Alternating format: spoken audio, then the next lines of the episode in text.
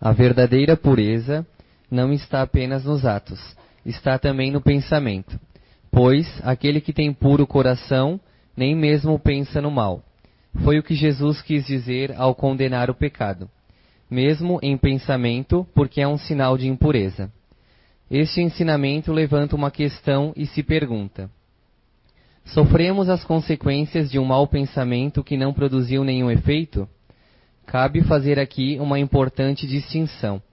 À medida que a alma comprometida no mau caminho avança na vida espiritual, vai se esclarecendo e se desfaz pouco a pouco de suas imperfeições, conforme a maior ou menor boa vontade que o homem emprega, em razão do seu livre-arbítrio. Todo mau pensamento é, portanto, o resultado da imperfeição da alma, mas, de acordo com o desejo que tiver de se purificar, até mesmo este mau pensamento torna-se para ela um motivo de progresso, pois o repele com energia é um sinal de esforço para se apagar uma imperfeição. Desta forma, não cederá à tentação de satisfazer um mau desejo e, após ser resistido, se sentirá mais forte e alegre com a sua vitória. Aquela que, ao contrário, não tomou boas resoluções e ainda procura a ocasião de realizar um mau ato, se não o fizer, não será por não querer, mas sim pela falta de oportunidade favorável. Ela é assim tão culpada quanto se o tivesse praticado. Resumindo, a pessoa que nem sequer tem o pensamento do mal já realizou um progresso. Para aquela que tem esse pensamento, mas o repele, o progresso está em vias de realizar-se. Aquela que, enfim, tem esse pensamento e nele se satisfaz, é porque o mal ainda exerce nela toda a sua influência. Numa, o trabalho está feito, na outra, está por fazer. Deus, que é justo, leve em conta todas essas diferenças, ao responsabilizar os atos e os pensamentos do homem. Boa tarde a todos, sejam todos bem-vindos. É, somos todos nós, né, obreiros, né, da construção, da edificação dos nossos próprios sentimentos, né. Essa dissertação é muito interessante, porquanto é, estamos acostumados a ver o termo da sexolatria, que é esse vício na área do, do sexo, nas, nos personagens mais estereotipados, né, na, dentro da criminologia, que são os estupradores, né, os, os vulgos chamados tarados, né. Porém, a sexolatria ela abrange muito mais do que isso, porque a gente se pergunta, e eu me perguntava sempre, o que faz um ser chegar a tal ponto de decadência moral? emocional e afetiva. Né? O que está por trás? É, é, é, que a, a, as, quais são os, as causas primárias é, é, que fazem com que a nossa personalidade vá aos poucos assimilando determinados conceitos ao ponto de modificar os nossos comportamentos é, em atos criminais tão odiondos, né? Porque desde os tempos imemoriais, apesar da barbárie humana, é, quando nos lembramos dos povos vikings, é, povos orientais onde menosprezam a, a mulher, é, colocando ela como objeto é, de posse do ser masculino, é, mesmo no, dentro do, do Ocidente, na religião cristã, quem não vai se lembrar, né, do ícone, do estereótipo do cavaleiro medieval, das cruzadas, onde se adentrava cidadelas, se matavam homens, crianças, estupravam mulheres. Ou recordando em séculos atrás, quando na Grécia a, a, a prática é, da sexolatria era visto como algo até comum. Né? O sexo é um tema é, considerado na humanidade desde o seu início aonde vamos encontrar é, religiões ou cultos é, dentro do chamado paganismo, como em Roma, as festas de Baco, aonde é, costumava-se ter acasalamentos, é, rituais, é, dentro da próprio sacerdote, dentro da magia.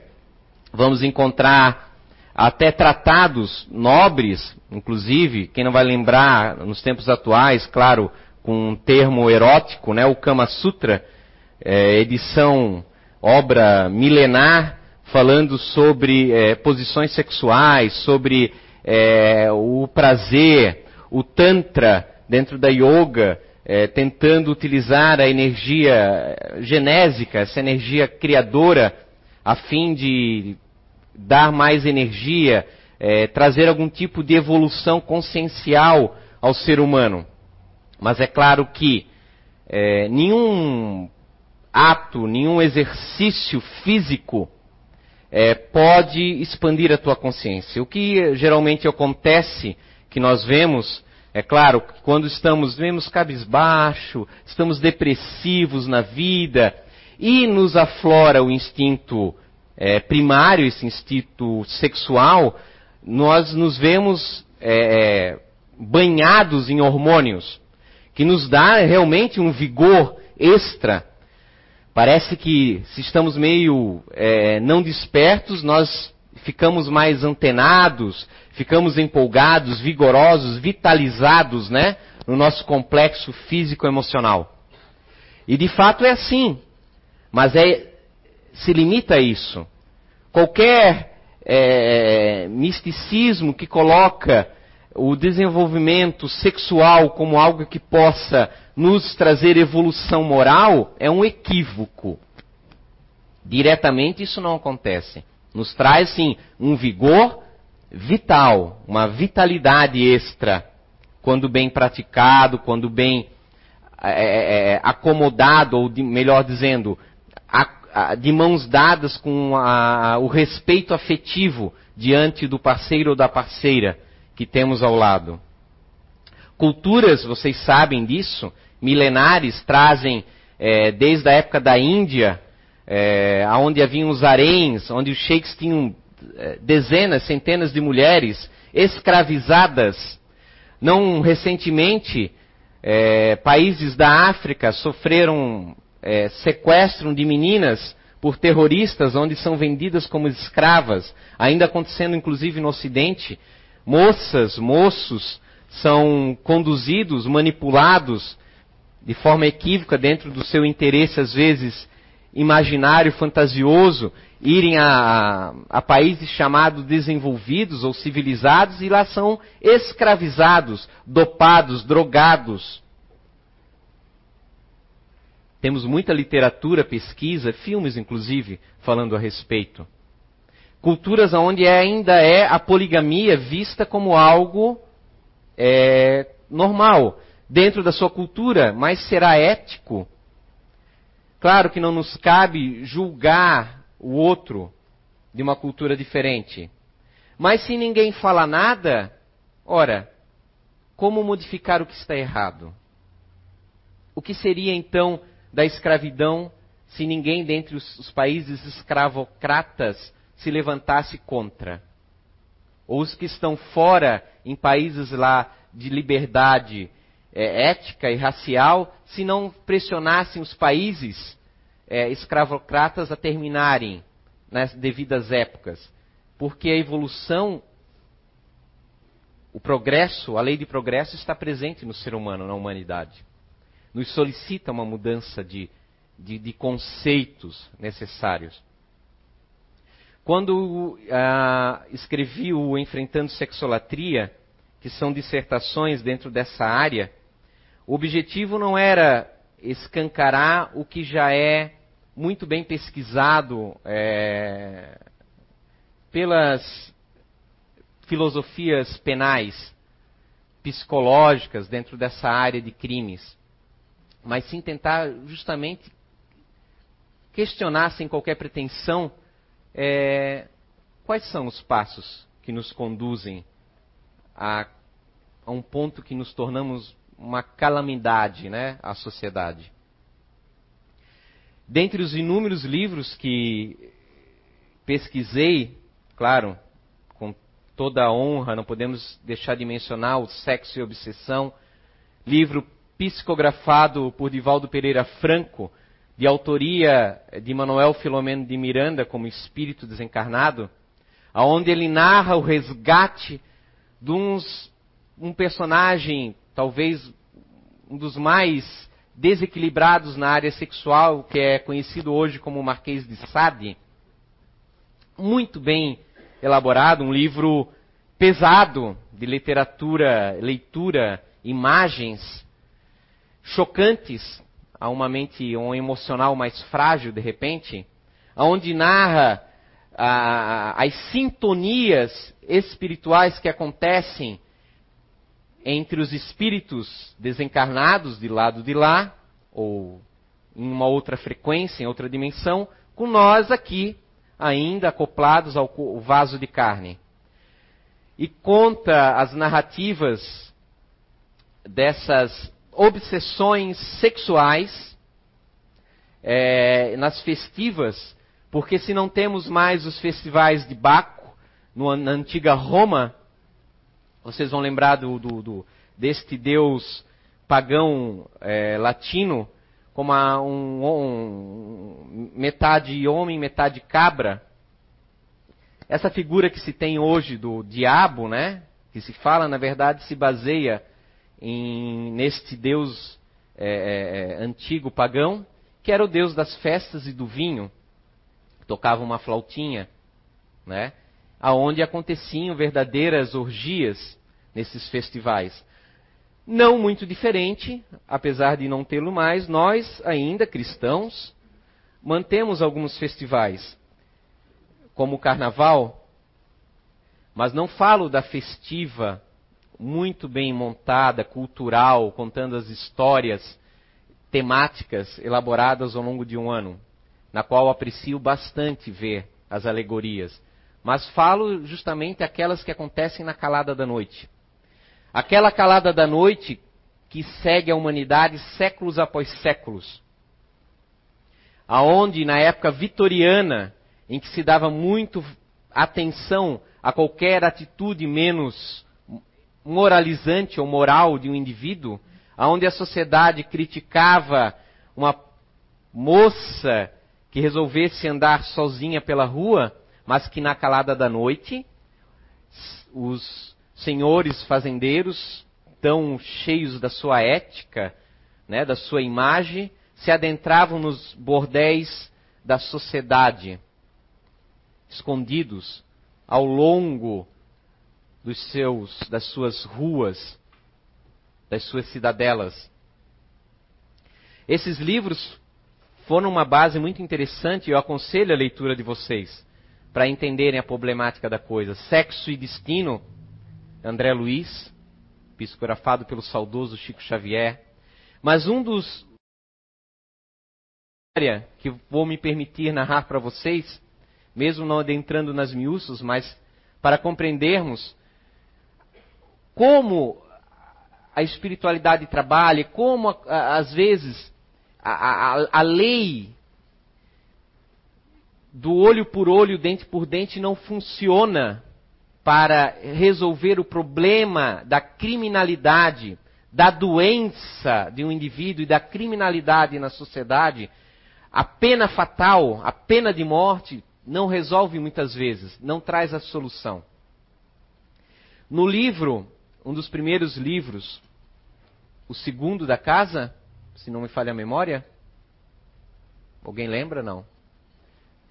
Creio, creio que ter sido o segundo ou terceiro, mas é, é, é um dos meus livros, talvez até o mais favorito, talvez por causa do tema. O Caminheiros do Bem, que agora, neste mês de festivas da nossa casa, se vocês estão vendo essas decorações aqui, né? Hoje, é, esse mês agora de maio, a casa, a, o Recanto do Saber, a CEIU, faz 16 anos de existência. E eu me recordo quando eu adentrei aqui, foi em 2002, também em maio, coincidentemente, né, onde eu sou muito grato é, por todos os benefícios e estudos que eu tive aqui. Nos cursos em que eu, me foi permitido é, frequentar, eu aprendi muita coisa. Então me sinto também honrado de hoje estar aqui no primeiro de maio, né? Ser a primeira palestra é, do aniversário dessa casa que não é minha nem dos trabalhadores, mas é de todos nós. É claro que nesses 14 anos que eu estou aqui, eu vi muitos frequentadores ir embora, outros voltarem, alguns irem, voltarem, voltarem, voltarem, irem, voltarem, né? Faz parte, né? A nossa, o nosso complexo psíquico, ele é um, eu vejo mais como uma maré, né? Tem altos e baixos, né? Até o momento que a gente consiga aos poucos se firmar, né? De forma mais positiva no ideal que a gente trabalha dentro de nós para conquistar, para ter, o farol que a gente constrói. Porque a princípio vocês vêm aqui e procuram um farol, de repente, na pessoa que está aqui em cima. Mas ela apenas orienta. Quem constrói de fato o, a vida de vocês são o interior, os pensamentos, os conceitos que vocês vão absorver, aceitar, refletir e até aperfeiçoar. Nesse livro aqui, que está numa edição maravilhosa, nova, do Caminheiros do Bem, que justo é falar que a Kátia Freiner, com todo carinho, elaborou, onde temos figuras e houve alguns acréscimos que ela fez muito bem colocados, de explicações de personagens e alguns detalhes, porque na época, quando o Caminheiros foi lançado, é, entre os trabalhadores nós montamos grupos de estudo e muitas vezes o Fernando solta algumas informações do Zé Araújo, eu chamo de Fernando, né? É um, é, tem um motivo, vocês têm que ler a Arqueologia do Ser para entender por que eu, eu não modifico muito os termos que eu já assimilei. Mas muito bem. É, e algumas informações é, mediúnicas, é, ele comentava verbalmente. E a Kátia, estudando todos os vídeos desses estudos, acrescentou algumas pitadas a mais aqui, em notas, né? Para que a gente pudesse compreender. E dentre todos esses capítulos, há um que me fascina, devido à temática, né? Que é, envolve a sexolatria, que sempre foi uma área que sempre me chamou a atenção. Né? Além dessa, a, a viciação nas drogas também sempre foi algo que me chamou. Apesar de eu não, nesta vida pelo menos, né, não ter sido nenhum criminoso sexual, nem mesmo é, ter provado qualquer tipo de entorpecente. Fora o álcool, é verdade, que é um entorpecente. Bem lembrado. Mas nenhuma droga ilícita, como se diz, ilegal. Né? Não o álcool é legal, não é muito ético, mas vamos, vamos por partes. Nesse caso, nós temos lá um irmão chamado Humberto que está no plano espiritual. O irmão Jonas vai entrevistá-lo e ele vai narrar a sua história, que é muito interessante. Permitam-me vocês é, é, é virem junto comigo agora, para nós nos voltarmos no tempo agora, uns 400 anos atrás. Estamos por volta de 1620. Estamos na nossa colônia, perdão, na nossa mãe é, descobridora do Brasil, Portugal. Lá temos um jovem rapaz, uma família até abastada, ainda numa época ainda muito de fazendas, épocas rurais, com dinheiro, e que se encontra, apesar daquele ambiente ético, ah, um ambiente moralizante, um local mais frio, né, que não exacerba tanto é, o apetite da libido, se vê numa luta interior muito grande. E em determinado momento, ao chegar dos seus 18 anos, por ali, já antes, obviamente, não existe uma marca, né? Certa, há uma construção dentro de si para o bem ou para o mal, né? Para o desequilíbrio ou para o equilíbrio sendo ali construída, se vê com um, uma libido incontrolável. É mais instinto do que razão. Num desses atos, começa a praticar estupros. Ele vê uma silhueta, não, não consegue parar, fica obcecado por aquilo e artimanha maneiras de é, conseguir aquilo que ele acredita que vai lhe dar o prazer, a felicidade, né? Que almeja. Inclusive, numa dessas desses atos, que foram, se não me falha a memória, uns seis crimes, sem querer, naquele momento que a moça está berrando, asfixia e mata uma de suas vítimas. Tudo oculto, anônimo, ao longe dos olhos dos homens, da justiça humana. Porém, num determinado momento em sua casa, sente, tem uma irmã já adolescente, jovem, sente grande atração também, ali já está totalmente descontrolado. Quando se vê, está tentando violentar a própria irmã.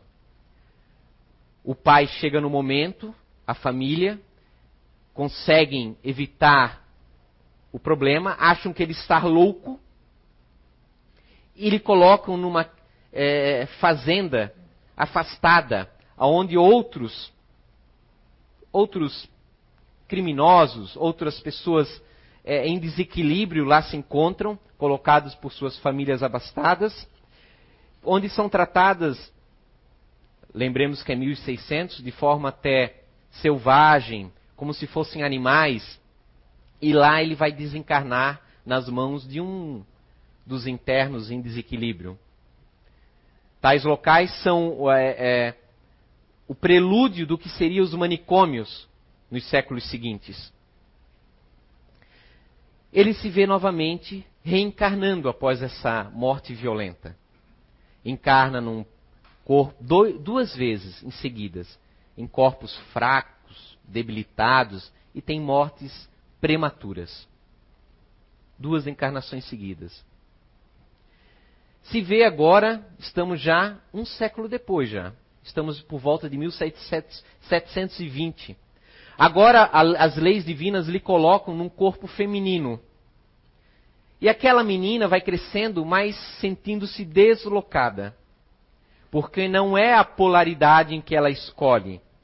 Lhe é imposta esta polaridade a fim de tentar amenizar a doença que ela mesma criou no campo psíquico. Encontra-se é, é, sonhando por vezes em formas masculinas, sente-se muitas vezes e quer, é, é, é, deseja ser um homem devido à volúpia do seu campo genésico, do seu campo sexual. É filha de um escravocrata muito rico, que ao desencarnar deixa todas as fazendas e escravos em poder dela.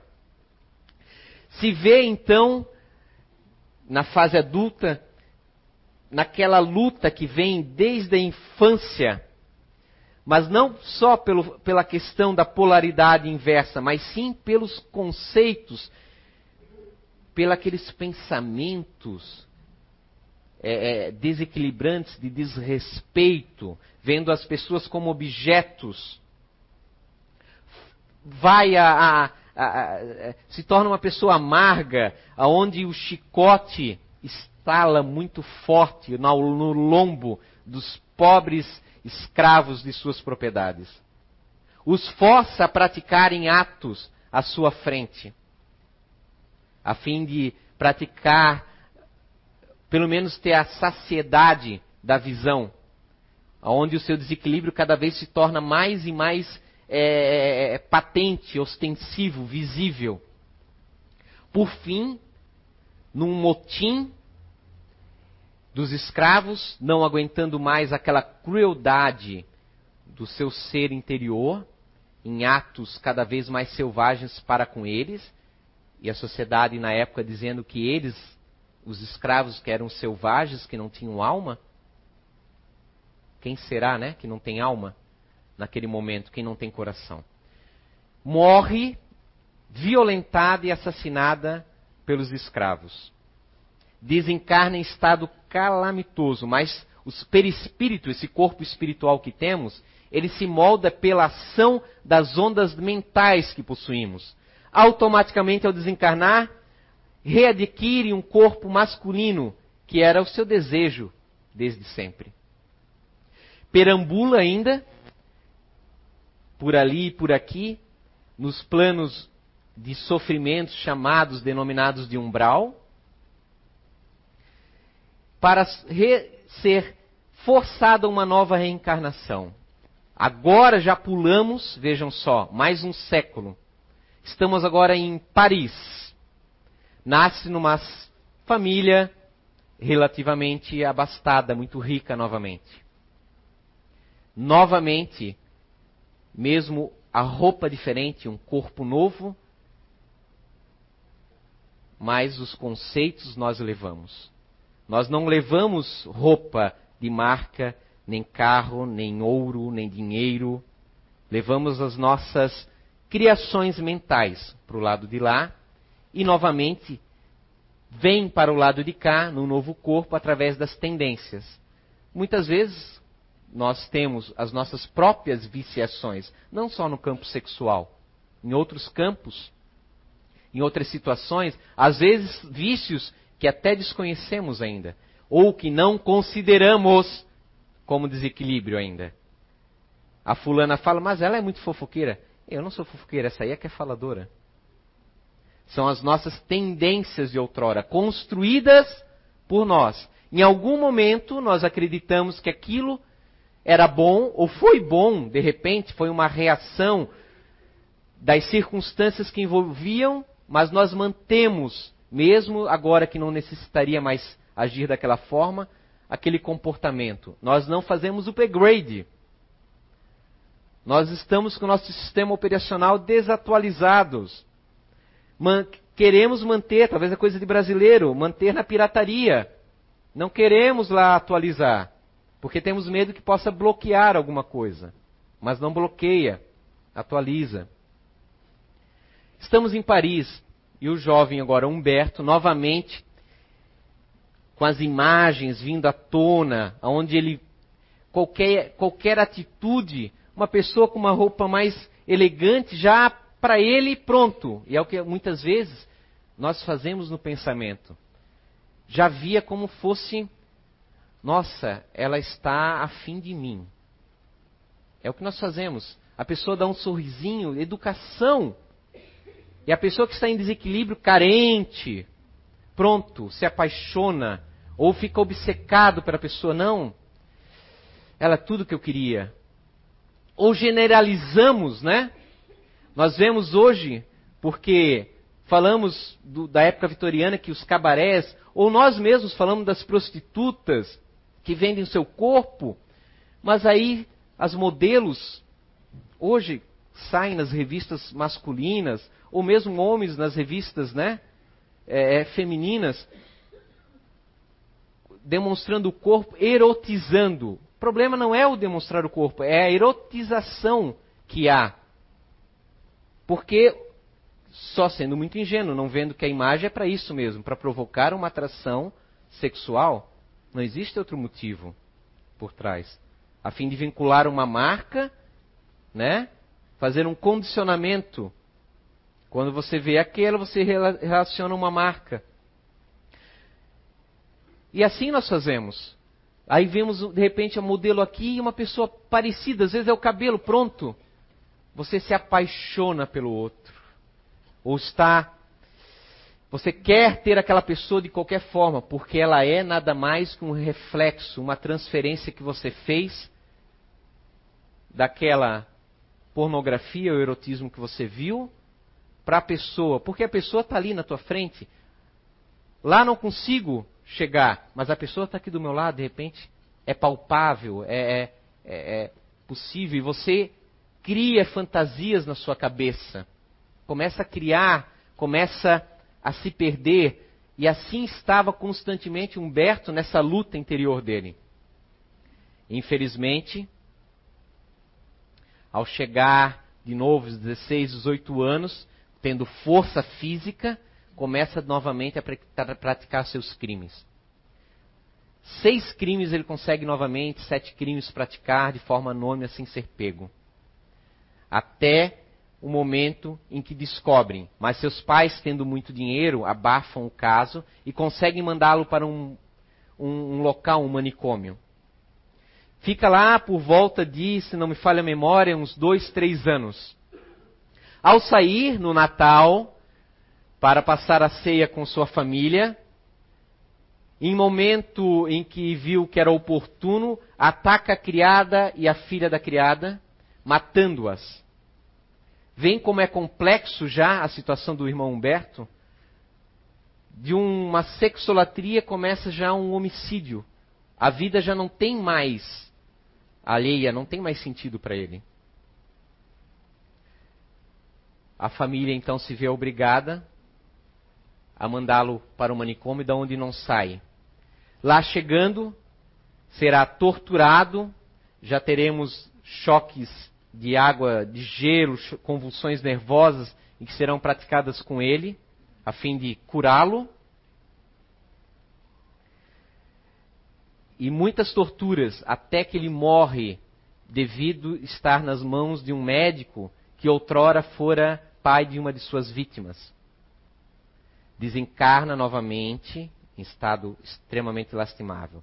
Porém, vagando pelo umbral, ele é de certa forma, é, convidado a um grupo de pessoas afins a ele. Uma organização, uma falange que do outro lado organizada pratica atos ou incentiva atos de estupros no plano físico. Lhe fazem a proposta, você terá quantas pessoas você quiser para satisfazer as suas necessidades. Basta se juntar a nós e nos obedecer, aonde ele passa a aprender alguma coisa de influência magnética, se acoplando a outros e aumentando o, o, o desejo desenfreado daqueles que já estão em desequilíbrio. Porém, dura pouco esse, esse tempo dois, três anos aquela cidadela é desmanchada pela, pela pelo plano espiritual, por motivos que vocês podem adentrar na história dele com mais propriedade lendo o livro. Sai dali resgatado. Vem reencarnar no Brasil. Agora, numa família mais pobre, num subúrbio do Rio de Janeiro. Não há caminho diferente. Novamente, o caminho tortuoso é seguido por ele. Aos 16 anos, começa a se juntar com pessoas ladrões, malandros. Aprende várias formas de furto, porque o interesse dele era roubar dinheiro para poder pagar as prostitutas da Baixada Fluminense. Aos 18, começa os seus crimes novamente, aonde em termos de quantidade supera qualquer outro. Chega a ser noticiado em jornais cariocas, como o Monstro da Noite, aonde é, atinge a marca de 40 vítimas.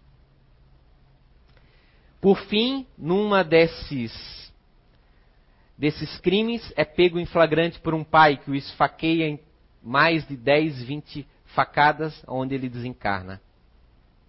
Recebe uma encarnação compulsória, obrigatória, num corpo de uma criança que aos dois anos vê-se assassinada, violentada. Como criança, nesse novo corpo, morta por assassinato, se vê então socorrida imediatamente por entidades benéficas do pouso dos aflitos, aonde vai ficar durante dez anos sendo educada no conhecimento de si mesmo. Mas as emoções são muito fortes o desejo desenfreado, como nós mesmos. É fácil julgar o outro nesse estereótipo, né? Que a gente está colocando do Humberto.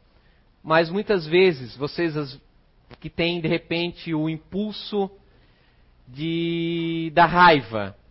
Ah, mas ele fez por merecer, eu não, eu não consigo me aguentar quando passo por tal situação. Eu explodo mesmo. Pois é.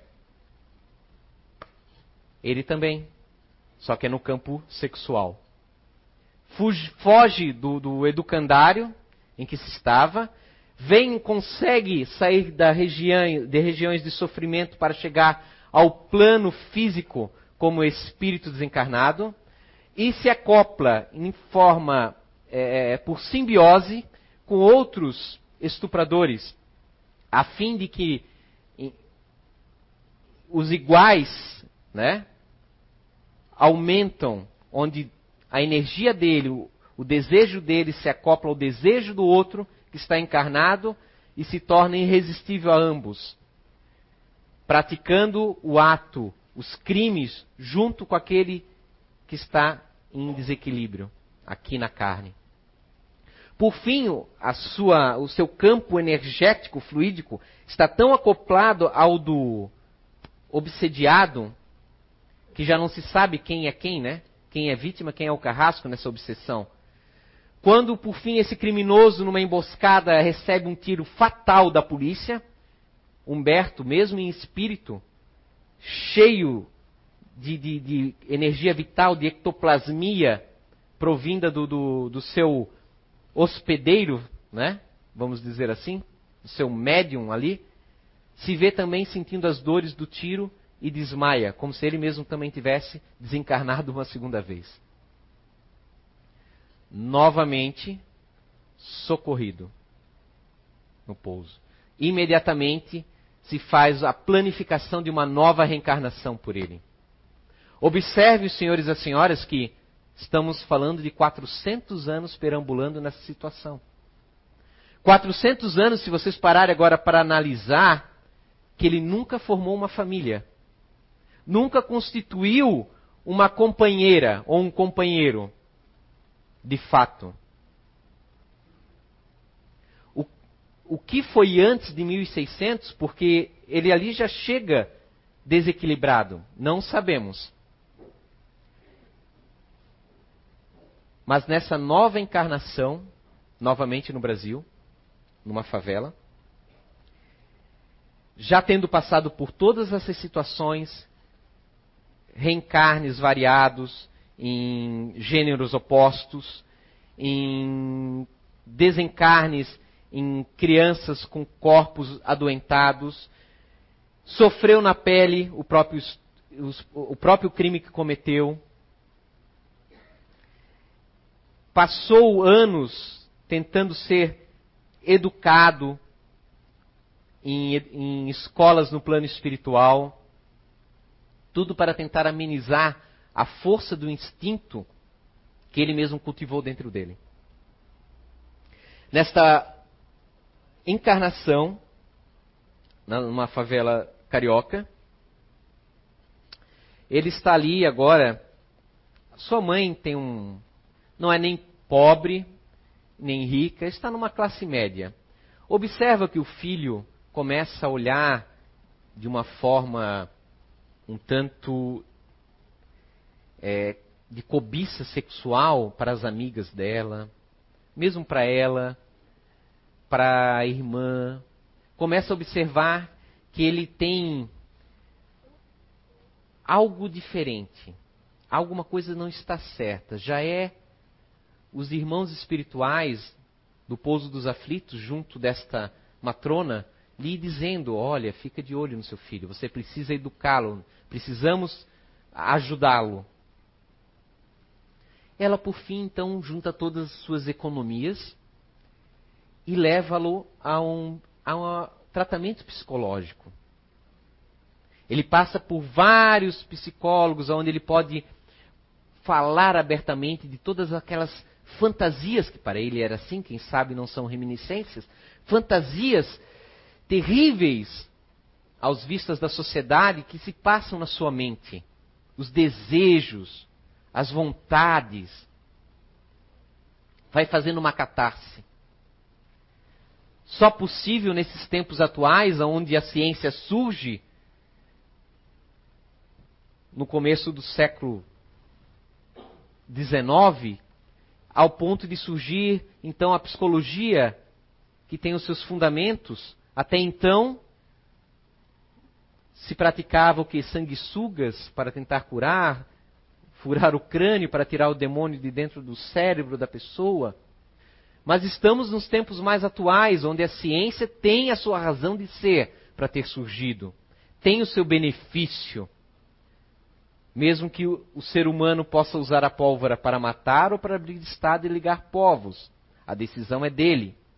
Mas a ciência teve seu motivo nobre, graças às descobertas da, do psiquismo humano os, as, a, os treinamentos, o, as terapias, que se sejam boas ou ruins, o ser humano está em fase de aprendizado, fazendo o seu laboratório, foram benéficas a Humberto naquele momento, mais do que outras de tempos para trás. Porém, mesmo com tudo isso, na sua primeira namorada, a primeira semana, quando estão não satisfeitos somente com o afeto dela, com o, o, as carícias, os, os beijos nos lábios, no momento que estão a sós, pratica novamente a violência sexual para com aquela menina. Porém, sente um frênese de matá-la, o frênese de várias vidas outrora, mas não consegue Porquanto não esqueçamos de todo o trabalho que está sendo feito entre uma vida e outra. O educandário, no começo do século XX, os trabalhos psicológicos, moralizantes que sua mãe, na vida presente, estavam fazendo, ficaram como um freio. Não consegue matá-la. Sente, mas naquele momento em que sentia aquilo, aquela moça chorando, olha para ele e eu te perdoo. Ele sentiu naquele instante um fluxo de magnético, um fluxo energético, algo que ele nunca sentiu na vida. Aquilo lhe fez de repente dar dois passos para trás. O que é isso? O que é essa essa coisa que está aqui dentro que desperta em mim? afeição, carinho, vinculado ao ato sexual, coisa que para ele nunca soube, nunca experimentou. A moça lhe perdoa e permanecem juntos. Um ano depois se casam. Ele ainda se forma em direito, tem os desejos, hora, secretárias, assistentes, vizinhas, aquele conflito íntimo na sua mente não passou ainda. Permanece. Não tão ostensivo a ponto de lhe mover a comportamentos violentos, mas permanece no seu íntimo, como a leitura que o Alejandro fez. A luta aqui dentro. Ele sai às vezes à noite usando seu dinheiro em prostíbulos a fim de tentar saciar, mas nunca sacia. Comumente se fala que o, a pessoa que está com problemas na área sexual que deve se libertar. A libertinagem não é solução. Porque o sexólatra, muitos praticam o ato sexual constantemente e não se saciam. Cada vez querem mais. Como formas, pensamentos ou pessoas que se acoplam, que pedem, vamos mais, e você quer mais.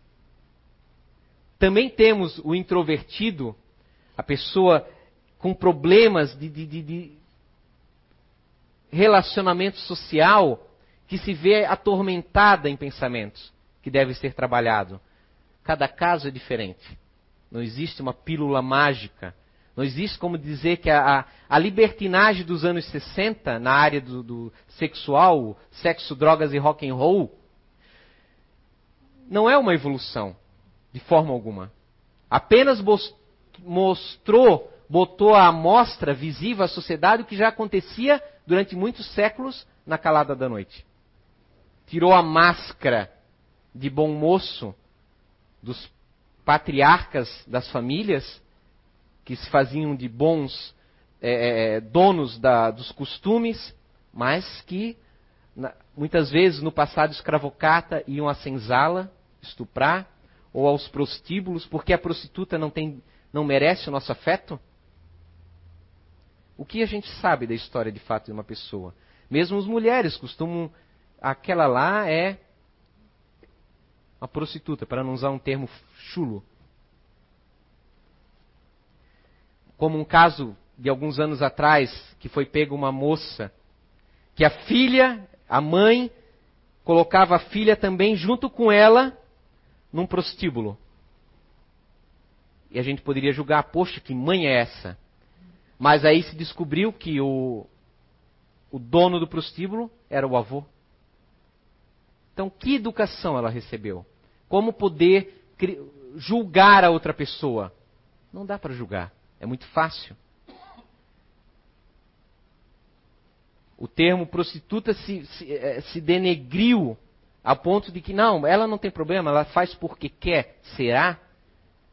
Mesmo outras, porque temos a, a, a, as prostitutas de alto luxo, como se diz, que ganham muito dinheiro e se, se sentem, poxa, não vou trabalhar numa indústria para ganhar um salário, dois salários, quando aqui eu ganho uma fortuna. É escolha, é verdade. Mas a pessoa está doente, se deixou levar. Mesmo uma pessoa doente, nós não podemos dizer, ah, ela fez porque quis. É muito prático isso. Nos tirarmos a nossa culpa. Fumarmos e dizermos à criança: não fuma, meu filho, faz mal. Não beba, meu filho, faz muito mal. E o filho vê que todo mundo ri, todo mundo acha engraçado, você, ah, o tio, o pai, todo mundo se dá bem, conta piada, fica alegre. Por como? Mas eu também quero beber quando crescer. Eu também quero ser alegre, feliz, como ele, porque para ele aquilo é felicidade. Quando é fuga. Hoje é, é, é remédio para tudo. É, é droga, se pensa em legalizar a droga. Uma época eu era radical, hoje eu não sou realmente existe um menor dano. A pessoa que, que está não consegue, vocês veem pela história do Humberto.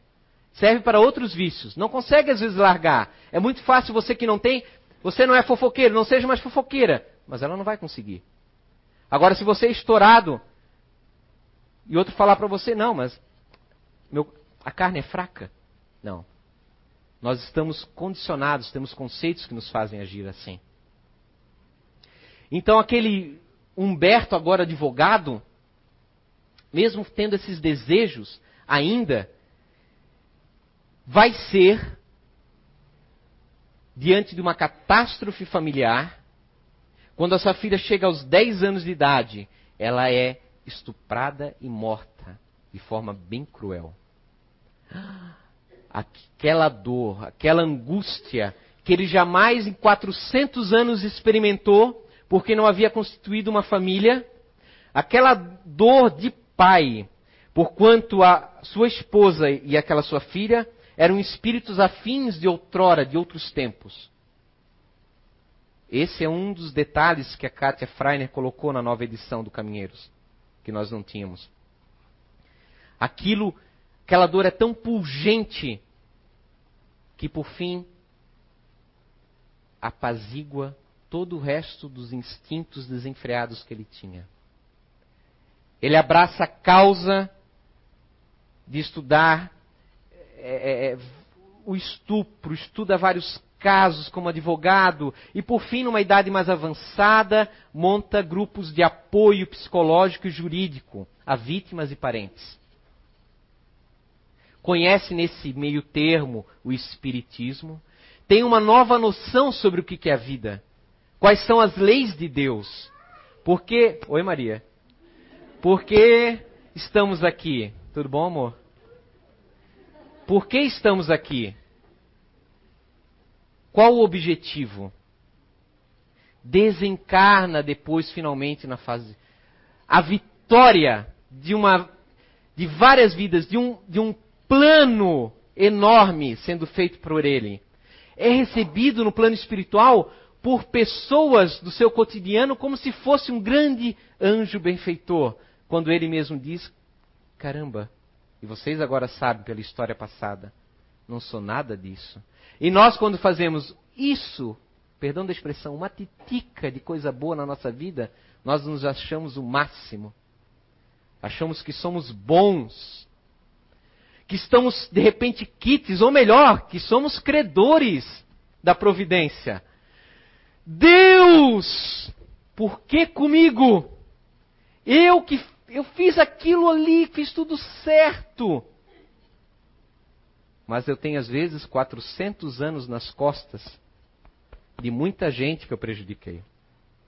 Muitas dessas pessoas, de repente que ele deu apoio psicológico e jurídico, foram suas vítimas de outrora. Às vezes parentes.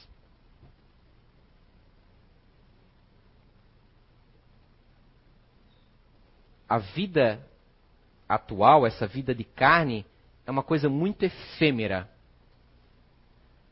A vida real, ela se estende muito mais no, no, na, nessa linha histórica que nós temos na civilização humana. Ela é muito larga. Gostaria muito, muito que o Humberto escrevesse um segundo livro, né, ó, já aproveitar que o médico está aí, escrevesse um segundo livro contando a sua história anterior a 1600. Quanto que a gente poderia aprender? Quantos detalhes? Por que, que uns, nós chegamos ao que chegamos? Não precisa ser esse exemplo é, é, é exagerado, caricato que eu coloquei para vocês. É real, mas extremo. Mas as coisas, os detalhes das nossas vidas. Por quê? O que, que me leva? Por que eu, de repente, eu não consigo é, é, ser bom? Por que, que eu, não, eu não consigo, de repente, abandonar um pouco dos meus bens e me dedicar a fazer o que é certo? Quanto de vocês, já, como eu falei lá no início, já veio aqui escutar palestras, vai e volta, e não se agarra é, é, é numa persistência, num, num, num traço, num caminho, numa fidelidade? Por quê? O que faz com que a gente seja assim? O que faz com que a gente tenha essa fragilidade nas, nos ideais da vida? Nós sabemos. Temos uma noção, de repente, melhor dizendo, através do Espiritismo, a grandiosidade que é a vida humana, a vida espiritual, que é uma coisa só. A falta, a, a, o achar que é só esses 30, 80 anos, 100 anos de vida é uma, uma miopia que nós temos devido ao véu de esquecimento. A vida é muito grande, muito maravilhosa, muito enorme. Ela é, vocês veem, todo um planejamento pedagógico que muitas pessoas fazem para nós, para nós seguirmos e nos aprimorar. Por quê? O que faz com que nós não tenhamos essa força moral que outros têm? Talvez vidas a menos que aqueles outros. Porque não esqueçam, quando é, menosprezarem de repente uma pessoa que está em desequilíbrio, perdida, desencaminhada, vendendo seu corpo aos outros.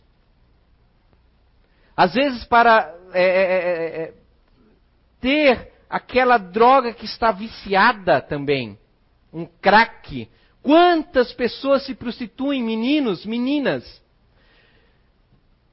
por causa da pedra do crack? E quantas pessoas que são benquistas, que você e eu muitas vezes olhamos e sentimos inveja porque tem dinheiro, porque tem casa, porque tem carro. São as pessoas que na calada da noite pagam a esses meninos e os estupram. Porque mesmo que eles consentem recebendo dinheiro é um estupro moral. Quantas vezes nós não conversamos com os nossos filhos sobre isso, explicando quais são os ideais nobres da vida? Ou somos os péssimos exemplos? Acreditando, é, mostrando para eles que para ser feliz precisamos de muletas. O ser humano tem tudo aqui dentro. Ele precisa se esforçar um pouquinho mais para ter estabilidade emocional, mental na vida. Buscar isso dentro de si, não numa maconha para ser mais calmo, que me deixa calmo. Tudo bem, faz parte da sua evolução, mas tem que compreender que é uma muleta, é uma fuga, seja o jogo, seja um jogo eletrônico, seja um seriado que você não consegue, uma novela que não consegue deixar de ver para fazer algo mais prioritário, mais importante. São esses vícios que nos prendem aqui ao lodo da terra. E não nos permitem volitar a paragens mais altas, aqui nos ideais nobres que temos dentro de nós, que faz parte da nossa centelha. Não esqueçam que quando olharem e menosprezarem uma dessas moças que estão perturbadas, algumas jogadas à força, outras por livre vontade, mas perturbadas, não esqueçam que Maria de Magdala um dia foi uma dessas. E pelo seu esforço nobre diante da magnitude do grande rabi da Galileia, vendeu todos os seus bens, pois era mulher da noite, mas extremamente rica e respeitada pela sociedade. E que quando Jesus, na casa do fariseu Simão, foi recebido, porque Simão gostava de receber todos os as pessoas, os personagens da época que eram muito bem falados, ou que o povo estava aos olhos vistos, por chamar Jesus. Porque todos vão ficar falando meses sobre. Era aquela coisa, quem tinha a honra de participar de uma festa de Simão? Então Jesus foi. Mas Jesus, será que se importava com isso? Creio que não. Ao entrar lá, já quase ao fim das festivas, do banquete que Simão havia ofertado, trazido tudo de melhor para Jesus, adentra uma moça, Maria. Havia vendido todo um terreno que ela tinha por um perfume caríssimo de lótus chega, ninguém tem coragem de impedir a sua entrada. Simão fica doido, mas o que essa mulher está aqui vai difamar a minha casa, a minha imagem perante a população que vão dizer. Mas ele não tem coragem de falar, porque sabia do temperamento de Maria de Madalena. Ela era uma mulher forte. E ademais, ela conhecia ele e outros fariseus que ali estavam que durante o dia abaixavam a cabeça fazendo que não lhe conheciam, mas à noite a história era diferente. Esta moça adentrou, banhou os pés de Jesus com perfume, com suas lágrimas, enxugou com seus cabelos. Nesta parábola magnífica, Jesus fala: por muito, por muito amar, seus pecados estão perdoados. Vai, Muitos de nós escutamos várias vezes, através de várias intermediários de Jesus, vai, meu filho, vai, segue em frente que você consegue. Mas acabamos não tendo essa força moral. Por quê? Não sei. Também me coloco muitas vezes nisso. Mas Maria foi, e no dia seguinte toda a cidade falava daquela mulher que vendeu tudo, todas as suas posses, ficou com um mínimo de sustento e passou a seguir o Galileu, por onde andava. Esta moça, que um dia esteve no desequilíbrio da área sexual, que deu a volta por cima, foi também a que primeiro Jesus se manifestou após a, a sua morte física. Antes mesmo dos apóstolos. É uma mensagem, um, um simbolismo muito profundo isso que contém nessa história. Pensemos bem isso. Pensemos, porque é através do nosso exemplo que nós podemos modificar a sociedade. É corrigindo os nossos atos, nunca o ato alheio, não é possível. A gente não tem como saber essa história espiritual que está por trás. Mas nós podemos e sabemos as nossas tendências. É isso que nós podemos fazer. É esse essa pitada dentro de nós que nós temos que olhar e buscar para arrancar essa erva daninha. É só isso que nós temos que fazer. Nem mais, também e nem menos. Muita paz a todos, uma ótima semana, muito obrigado. Fiquem com Deus.